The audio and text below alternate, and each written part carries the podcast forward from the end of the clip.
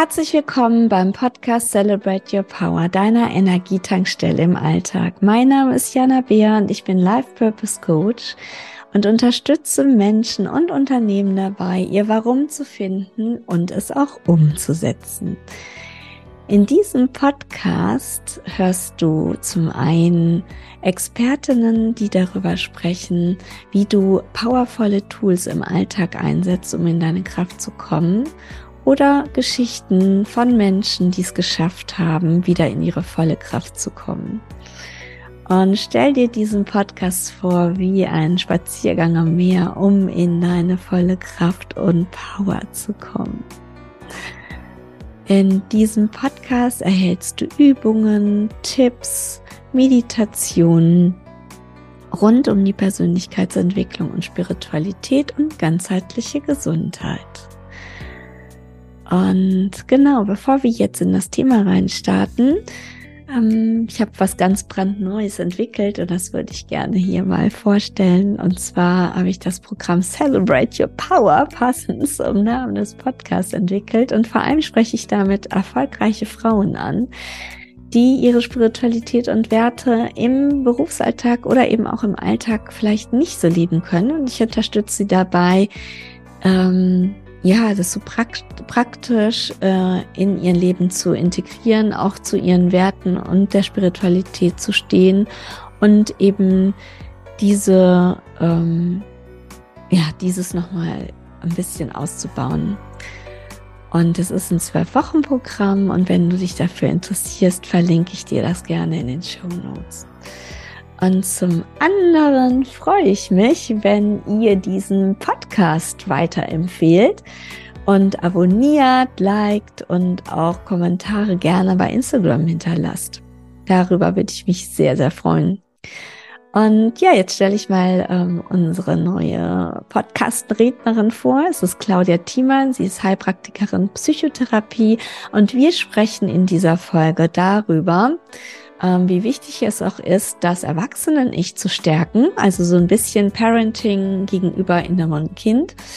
Ähm, letztlich ist es aber doch das Gleiche, weil eben so im Nachhinein eben diese Elternrolle ähm, im Kindesalter nachhin, im Nachhinein ähm, nochmal gestärkt wird.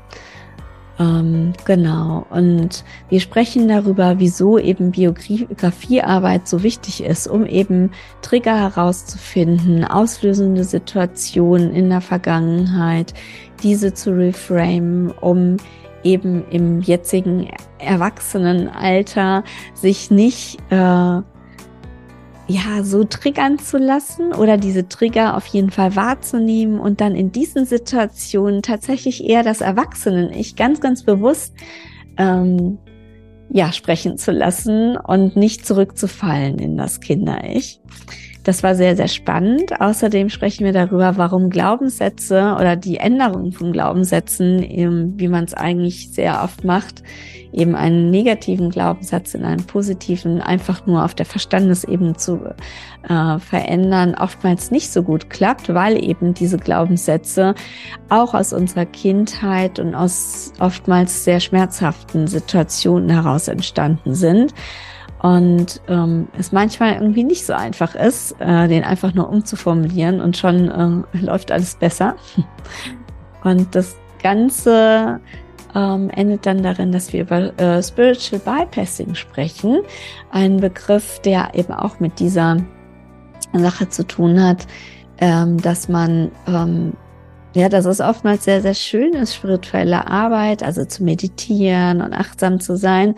Aber wenn man eben den Keller nicht aufgeräumt hat, also Claudia nennt es so eben, dass man da oben, weiß ich was, im Wohnzimmer oder auf dem Dachboden, oder gut, Dachboden sind auch oft das dunkel, aber ähm, wenn man eben ja spirituell hochfliegt, ähm, auch ganz schön tief fallen kann, wenn man eben den Keller nicht aufräumt.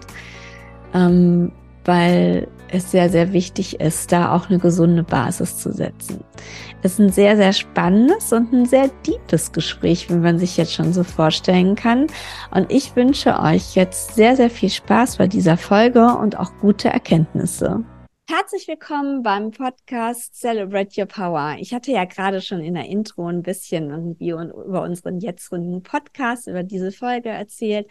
Und ich begrüße recht herzlich Claudia Thiemann. Und heute geht es um die inneren unbewussten Anteile. Ähm, auch ein bisschen aus einer anderen Sicht, als man das vielleicht eigentlich kennt, weil oftmals ist ja innere Kindarbeit, sage ich mal, ein großer Teil oder ein bekannter Teil. Heute sprechen wir, und das nennt man ganz modern, habe ich jetzt gelernt, Parenting. Wir sprechen eher auch über den Erwachsenenanteil und das finde ich super, super spannend.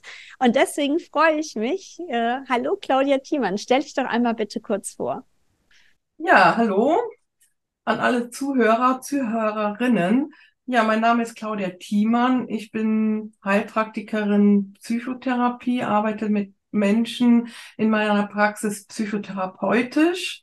Ähm, mein Spezialgebiet sind wirklich tiefe innere Transformationsprozesse, wo ich also mit den Menschen in der Biografie, ähm, ich sag mal so, mit Spürsinn und Forschergeist, und das braucht es auch, um mit mir zusammenzuarbeiten, ähm, ich sag mal, in den Keller steige und all den ganzen Mist und Gerümpel sortiere, aufräume, äh, benenne, dass die Menschen wissen, okay, was ist eigentlich alles bei mir schiefgelaufen in meiner Vergangenheit, was heute eine Auswirkung hat. Und die heutige Auswirkung, das sind, ich sag mal, die ähm, Glaubenssätze, die wir so haben, äh, ist den Menschen oft gar nicht bewusst, wie tief die Wurzeln in die Vergangenheit reichen. Und ähm, das spüren wir auf, weil oft mit diesen Glaubenssätzen tatsächlich auch bewusste oder unbewusste Erlebnisse einhergingen, die sozusagen bis heute so einen Trigger haben. Mhm. Manchmal sind sie bewusst, ne, da war, ist das vielleicht so etwas später in der Biografie entstanden. Wenn es sehr, sehr unbewusst ist, wenn wir von Entwicklungstrauma sprechen, äh, sind es so die ersten zwei, drei Lebensjahre. Das ist im vorsprachlichen Bereich.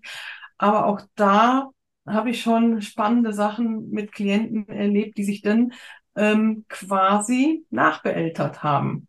Das innere Kind in der Altersstufe nachbeeltert haben. Mhm. Nachbeeltert, wenn ich das so richtig verstehe, heißt das, ähm, ich kann das auch ein bisschen aus meiner Vergangenheit nachfühlen. Das heißt im Prinzip, wenn jetzt ein äh, Kleinkind, sage ich mal, nicht das beste Elternhaus hatte, mit nachbeeltert meinst du, dass man sich so im Nachhinein dann halt ähm, ja selbst heilt in der Hinsicht, dass man ähm, ja sich sozusagen ähm, so ein Geborgenheit oder Wohlbefindenheitsgefühl oder so ein, so ein Eltern, Idealelternschaft mhm. und dann sozusagen das innere Kind halt, richtig? Oder wie würde ja. ich das ausdrücken? Also so ist es quasi in der Nutshell richtig zusammengefasst. Ähm, also wir würden erstmal herausfinden, also in der Arbeit mit mir, wir finden erstmal heraus, ähm, ich nenne es immer das familiäre Grundrauschen. Was für eine Energie oder äh, so, eine, so, so, ein Grundgefühl, also was für ein Grundgefühl ähm, hat der Mensch überhaupt vorgefunden, wie hat sich das angefühlt? Ähm, und da geht's auch wirklich raus aus dem Kopf. Ähm, waren die da? Haben die Eltern Stress gehabt in der Zeit, wo ich geboren wurde? Welche äh, Rahmenbedingungen waren da? Wir, wir gucken sogar auch noch die Generation davor, je nachdem, wie alt die Menschen sind, ähm, gibt's ja auch die ganze Kriegskinder, Kriegsenkel-Thematik, äh, wo wirklich auch durch die Traumatisierung die Eltern zu wenig empathiefähig waren. Und das hat dann eine Auswirkung auf die kindliche Entwicklung. Also wenn der Säugling oder das Kind zu wenig Beachtung bekommt, warum auch immer. Es geht gar nicht so sehr um die Schuldfrage, sondern ja, das waren die Bedingungen, ähm, unter denen ich aufgewachsen bin. Und echt viele meiner Klienten, die gehen, fragen auch nochmal, sofern die Eltern noch leben, wie war das denn damals bei meiner Geburt? Ähm, wie stressig war das eigentlich? Und dann, wenn die dann hören, ja, wir haben gerade ein Haus gebaut und wir hatten wenig Geld und beide mussten arbeiten und wir mussten dich dann irgendwie zur Nachbarin geben, dann weiß ich schon Bescheid, dass da, ähm, ich sag mal, ganz basale Versorgungslage gefehlt hat. Mhm. Ähm, also das arbeiten wir so raus in diesem biografischen Leitfaden. Ähm, ich sag mal, unter der Nulllinie quasi, was hat alles gefehlt, was war alles doof. Und alles, was über der Nulllinie ist, ist das, das hat mir aber auch Kraft gegeben. Und da gibt's viele Aha-Geschichten für die Leute, wo sie sagen, Mensch, ich hatte so eine geile Nachbarschaft, da konnte ich immer rausgehen. Ich konnte überall klingeln. Meine Eltern waren nicht da, aber ich konnte überall klingeln. Ähm, Nachbarin XY, da habe ich immer was zu essen gekriegt und so. Oh, wow. Ne, also da hat das Schicksal ähm, so ein Gegengewicht, eine Ressource geschaffen. Ja. Sonst wäre der Mensch gar nicht hier, sonst würde der eventuell schon in der Klinik sein, weil es einfach zu schlecht war, die ja. Grundbedingungen. Ja, und dann kommen wir dann an den Punkt, so langsam und allmählich, dass wir gucken, okay, die Eltern waren so und so und so und so, also Status quo, waren nicht präsent, waren gestresst, waren genervt, bis hin, vielleicht auch mh, hm, übergriffig, ähm, sage ich jetzt mal so. Ähm, und dann gibt's eine innere Reise, mhm. jeweils zur idealen Mutter und auch zum idealen Vater. Und da ist es egal, aus welcher Zeit und aus welchem Kulturkreis diese, dieser Mensch stammt. Mhm. Und ähm, das entwickeln dann die Menschen. Und das sind schon echt auch sehr interessante Gestalten ähm, da vorgekommen. Wikingervater, der richtig stark so im Rücken steht von, von der Klientin und sagt, hier kommt keiner vorbei, mein Mädchen tut keiner was. Ähm, ja, bis hin ähm, ja, zu so ganz, ähm, ganz normalen Gestalten, auch die gar nicht so weit weg sind, nur ide idealer eben. Mhm. Und ähm, das ist sozusagen dann die innere Arbeit. Es gibt auch manchmal, dass es den Menschen auch so schwer fällt, also menschliche Gestalten äh, zu sehen, dann kommen auch tierische Gestalten. Also ich mhm. weiß von einer Klientin, die hat eine Bärenmutter. Das ja. war so ein richtiger Gamechanger. Ja. Das hat so, so richtig so tief im Bauch so, oh, Ruhe, Sicherheit. Ja. Ähm, das wird entwickelt und das ist dann etwas, was die Menschen dann auch für sich selber ähm, zu Hause vertiefen können.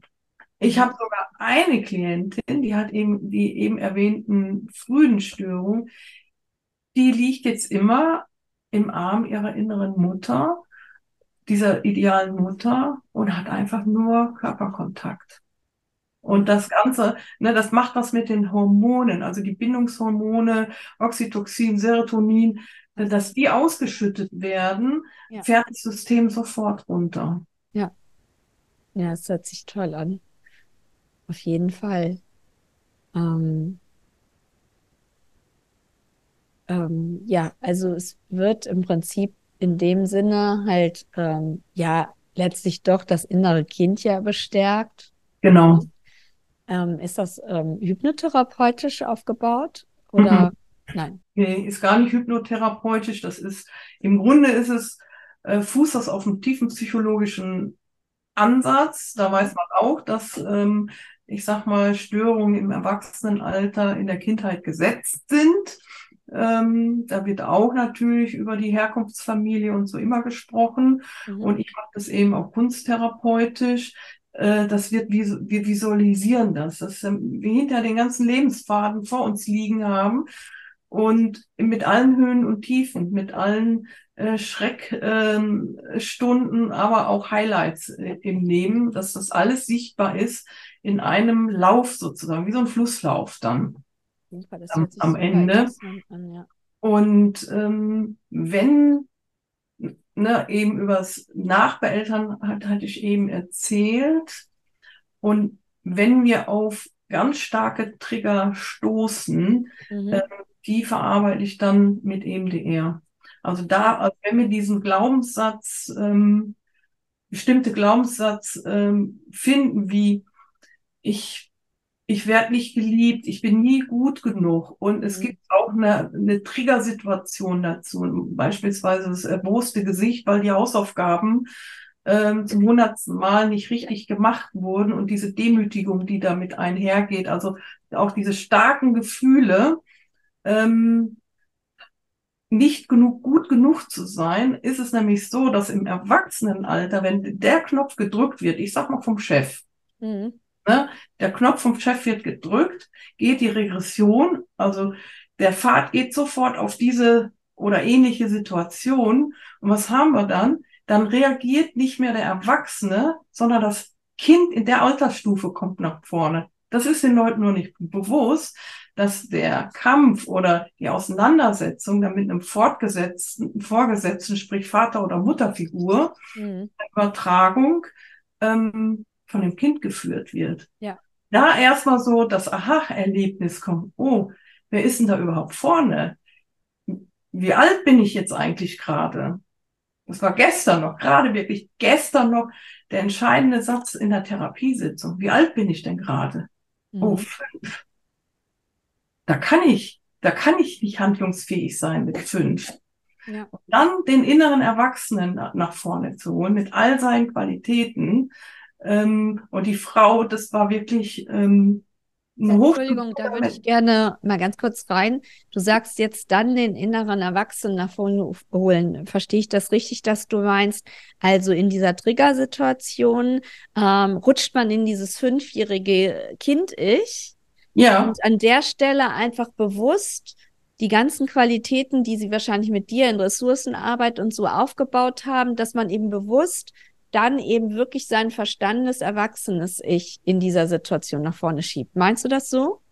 Ja, also der erste Schritt ist erstmal zu bemerken, also ich sage immer, den Fuß in die Tür zu kriegen, zu bemerken, wer ist jetzt gerade vorne. Mhm. Das ist erstmal so ein bisschen trainieren, weil das ist so ein Selbstläufer. Der Knopf wird gedrückt, mhm. es läuft sozusagen die Regression auf die, auf diese Altersstufe und dann geht man in diesen Verteidigungsmodus, vielleicht auch noch mit so einer entsprechenden Stimmlage dazu. Mhm. Und, und, schon ist das eigentlich gelaufen. Man ist nicht in seiner vollen Kraft.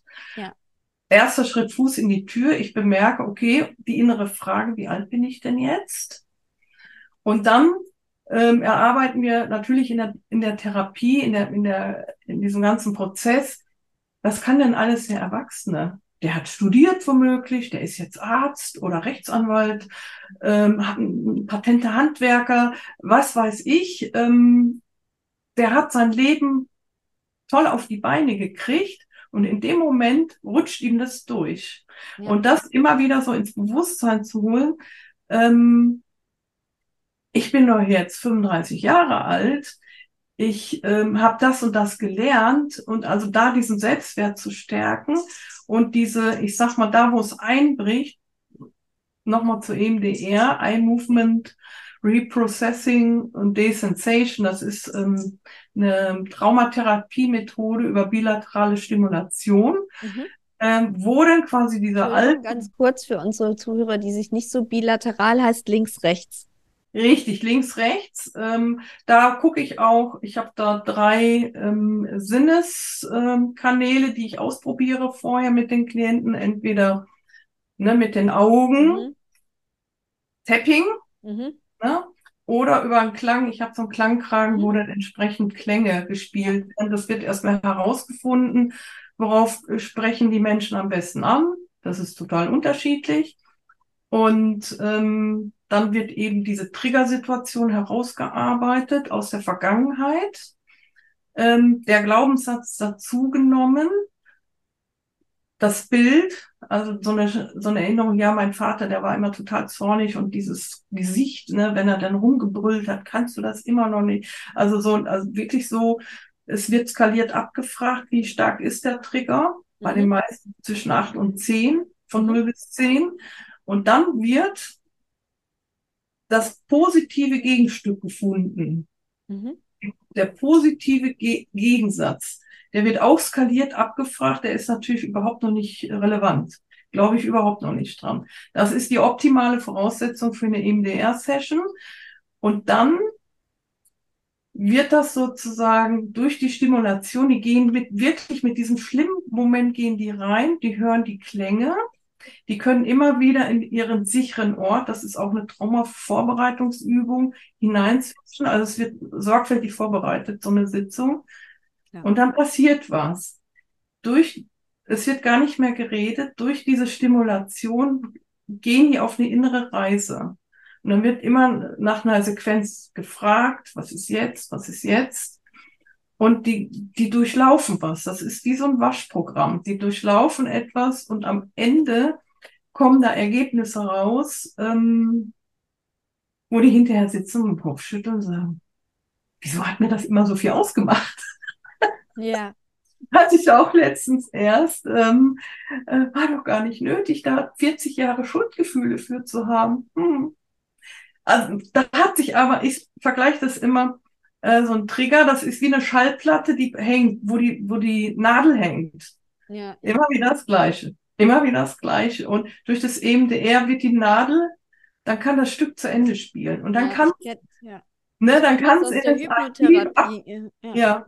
Ich kenne das aus der Hypnotherapie mit dieser Übung. Ich weiß nicht, ob du die kennst, dass du halt äh, auf der Leinwand halt solche Situationen ablaufen lässt, die dann halt unterschiedlich stärkst, also oder halt eine andere Farbe, ne, rückwärts und so weiter. Und dann nimmst du halt diese Filmrolle und und hast diesen alten Film weg und dann ist der Trigger auch weg. Also ja, das, ist meine Erfahrung. Das gehört zu den Trauma-Regulationsübungen, ähm, also diese Leinwandtechnik um das Trauma, wenn es schl richtig schlimme Sachen sind, also das Bild unscharf stellen, schwarz-weiß genau. stellen, auf Entfernung. Pink. Ja. genau, oder sprachlich Mickey Maus Stimme, ne? wenn der Vater mit seiner dröhnen Stimme äh, ja. sehr streng spricht, dann eine Mickey Maus Stimme draus zu machen, äh, dass der Klient vielleicht auch schon drüber lachen muss, um dem, dem Ganzen so die Schärfe zu nehmen. Das ja. sind Traumastabilisierungsübungen, so ja. kenne ich das. Genau. Ähm, wir haben leider nicht mehr so viel Zeit, weil wir jetzt schon hier sehr lange gesprochen haben, was aber ein sehr schönes Gespräch ist. Ich habe noch aber eine Sache, wir haben vorhin, weil das finde ich immer spannend mit Glaubenssätzen. Wir haben vorhin mal über Glaubenssätze ein bisschen äh, geredet. Kannst du da nochmal deine Meinung sagen? Also, weil Glaubenssätze ähm, hat ja jeder.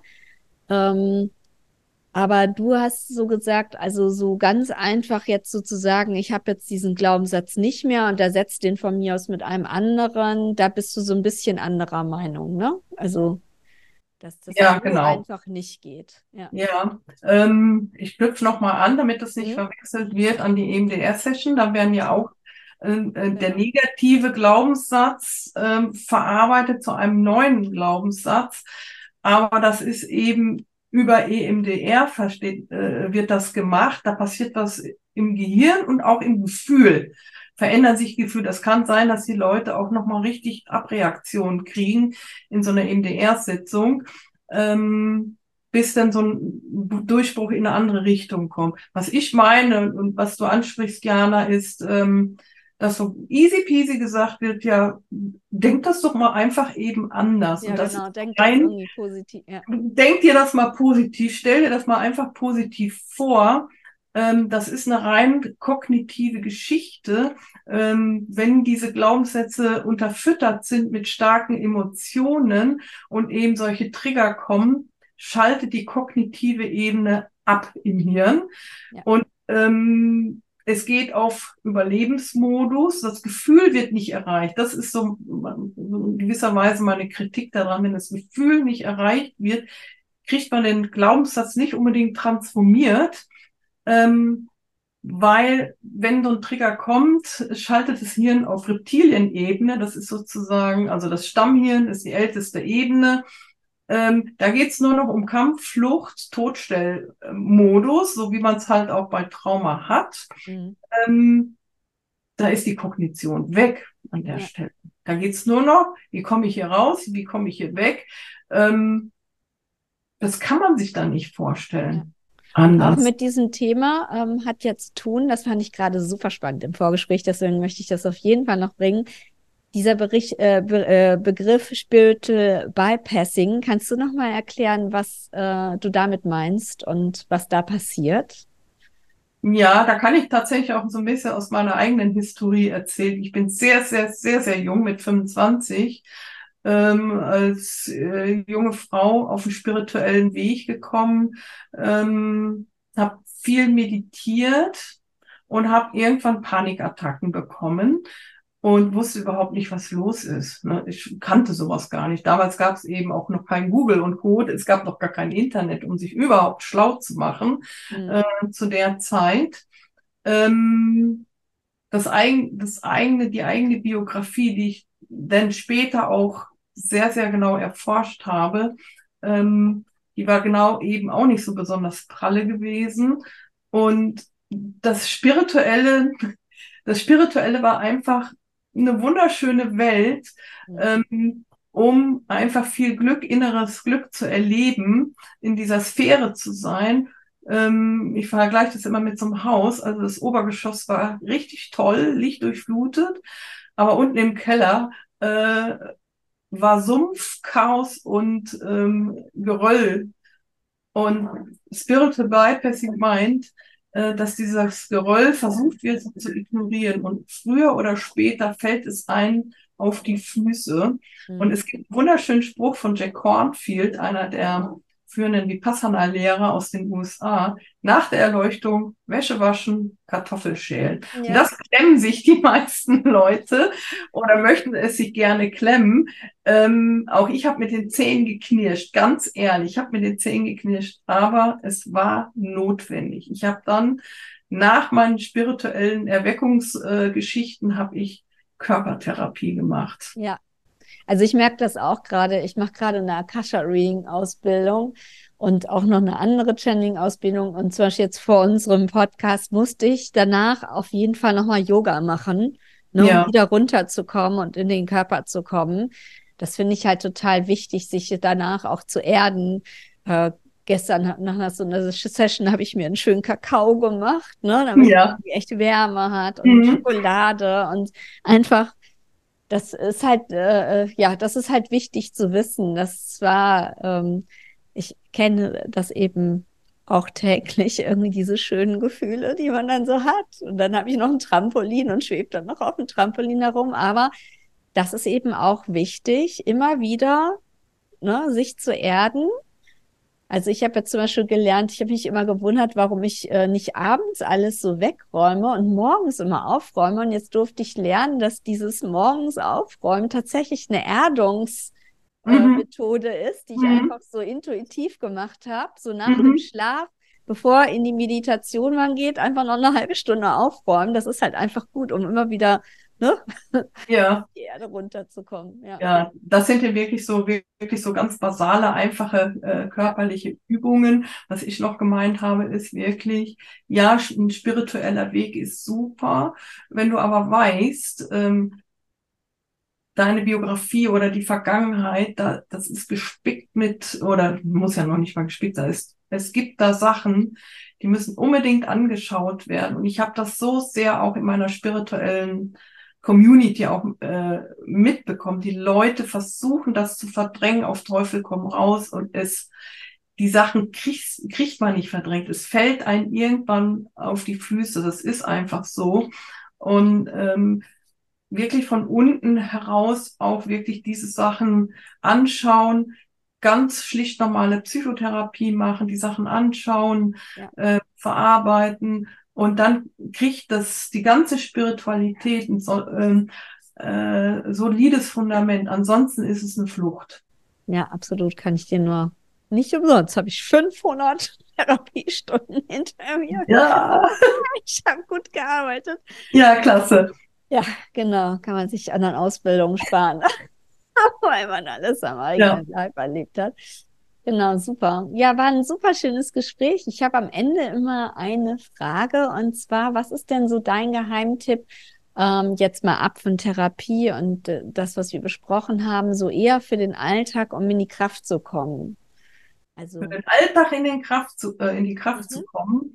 Ähm, ich habe jetzt seit letzter Zeit beschäftige ich mich mit dem sogenannten Vagusnerv.